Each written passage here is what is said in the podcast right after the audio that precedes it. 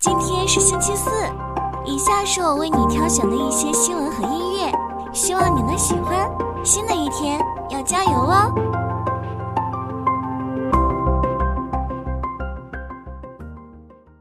魔芋素毛肚成为年轻人的刚需零食。数据显示，魔芋制品为主的辣味食品市场规模约六十亿元，年复合增长率超过百分之二十。除了卫龙、伟龙、口水娃、贤哥等品牌推出魔芋素毛肚，也吸引了其他品牌加入这个赛道。魔芋素毛肚的口感和口味吸引了消费者，其健康性较强的特点也受到青睐。魔芋素毛肚适用于多种场景，受众群体广泛，因此在市场上备受关注。魔芋素毛肚的竞争也日趋激烈，品牌方在包装、口味创新、渠道拓展等方面纷纷下功夫。然而，对于上瘾的消费者来说，最重要的是产品好吃、上瘾且价格合适。所以，魔芋素毛肚要在口味创新的基础上，不断强化品牌印象，并避免过度竞争，以保持在市场中的竞争力。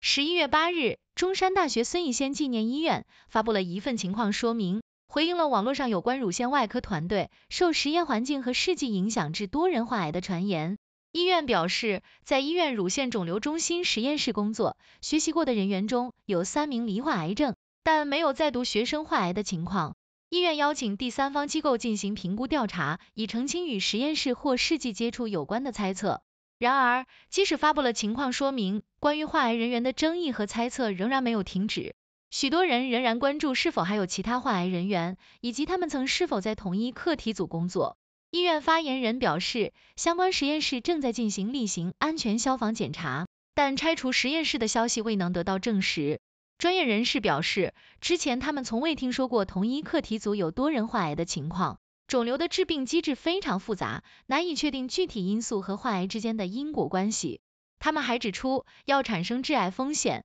试剂和辐射必须达到一定的剂量和暴露时间。医院方面表示，将继续加强实验室安全管理，并等待第三方机构的评估结果。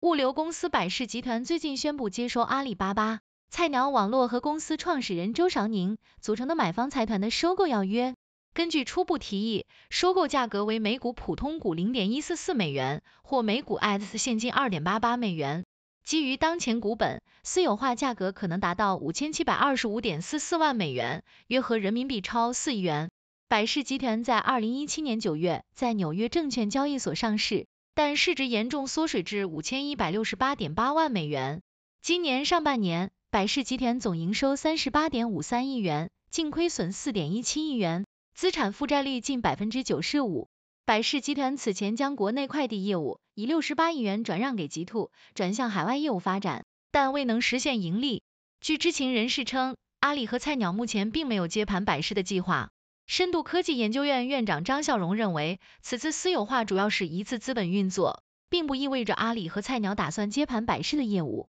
私有化可能是百世退市的选择，以避免纽交所的退市压力。事实上，百世一直在扩展海外业务。与阿里旗下的 Lazada 合作，开展全链路跨境直送服务。不过，私有化是否涉及东南亚市场仍不明确。此外，顺丰也在加速国际化布局，如收购嘉里物流，特别注重东南亚市场。如果菜鸟收购百世，将面临处理亏损业务和融合两网业务等挑战。此次收购对于快递出海战局可能带来一些变化，并增强菜鸟在行业内的地位。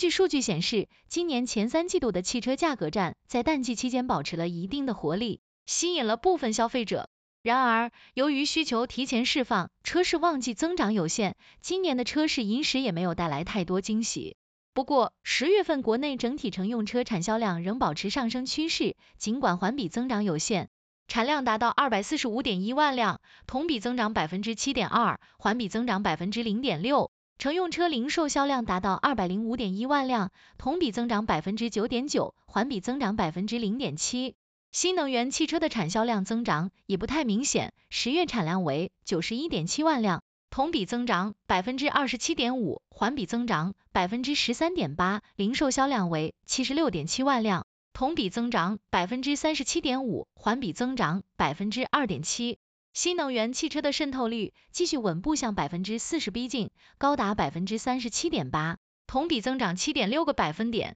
今年的汽车市场在金九银十期间并没有实现高速增长，但在汽车出口方面一直保持高增长态势。今年十月，国内汽车出口量达到三十九点一万辆，同比增长百分之四十九，环比增长百分之九。新能源汽车出口量达到十一点二万辆，同比增长百分之八点二，环比增长百分之二十二点九，占汽车总出口量的百分之二十八点六。随着中国新能源汽车规模的提升和品牌认可度的增加，一些新势力企业如比亚迪、上汽乘用车、吉利、哪吒和小鹏等正逐渐走出国门，出口量也在不断提高，逐步成为我国汽车出口的主力。今年的出口格局与去年有所不同，特斯拉在出口方面的占比相对较低，约为百分之三十八点八。相反，国内传统车企表现出色，上汽展示了强大的出海实力，出口量达到一点五万辆，排名第三。比亚迪在东南亚市场崭露头角，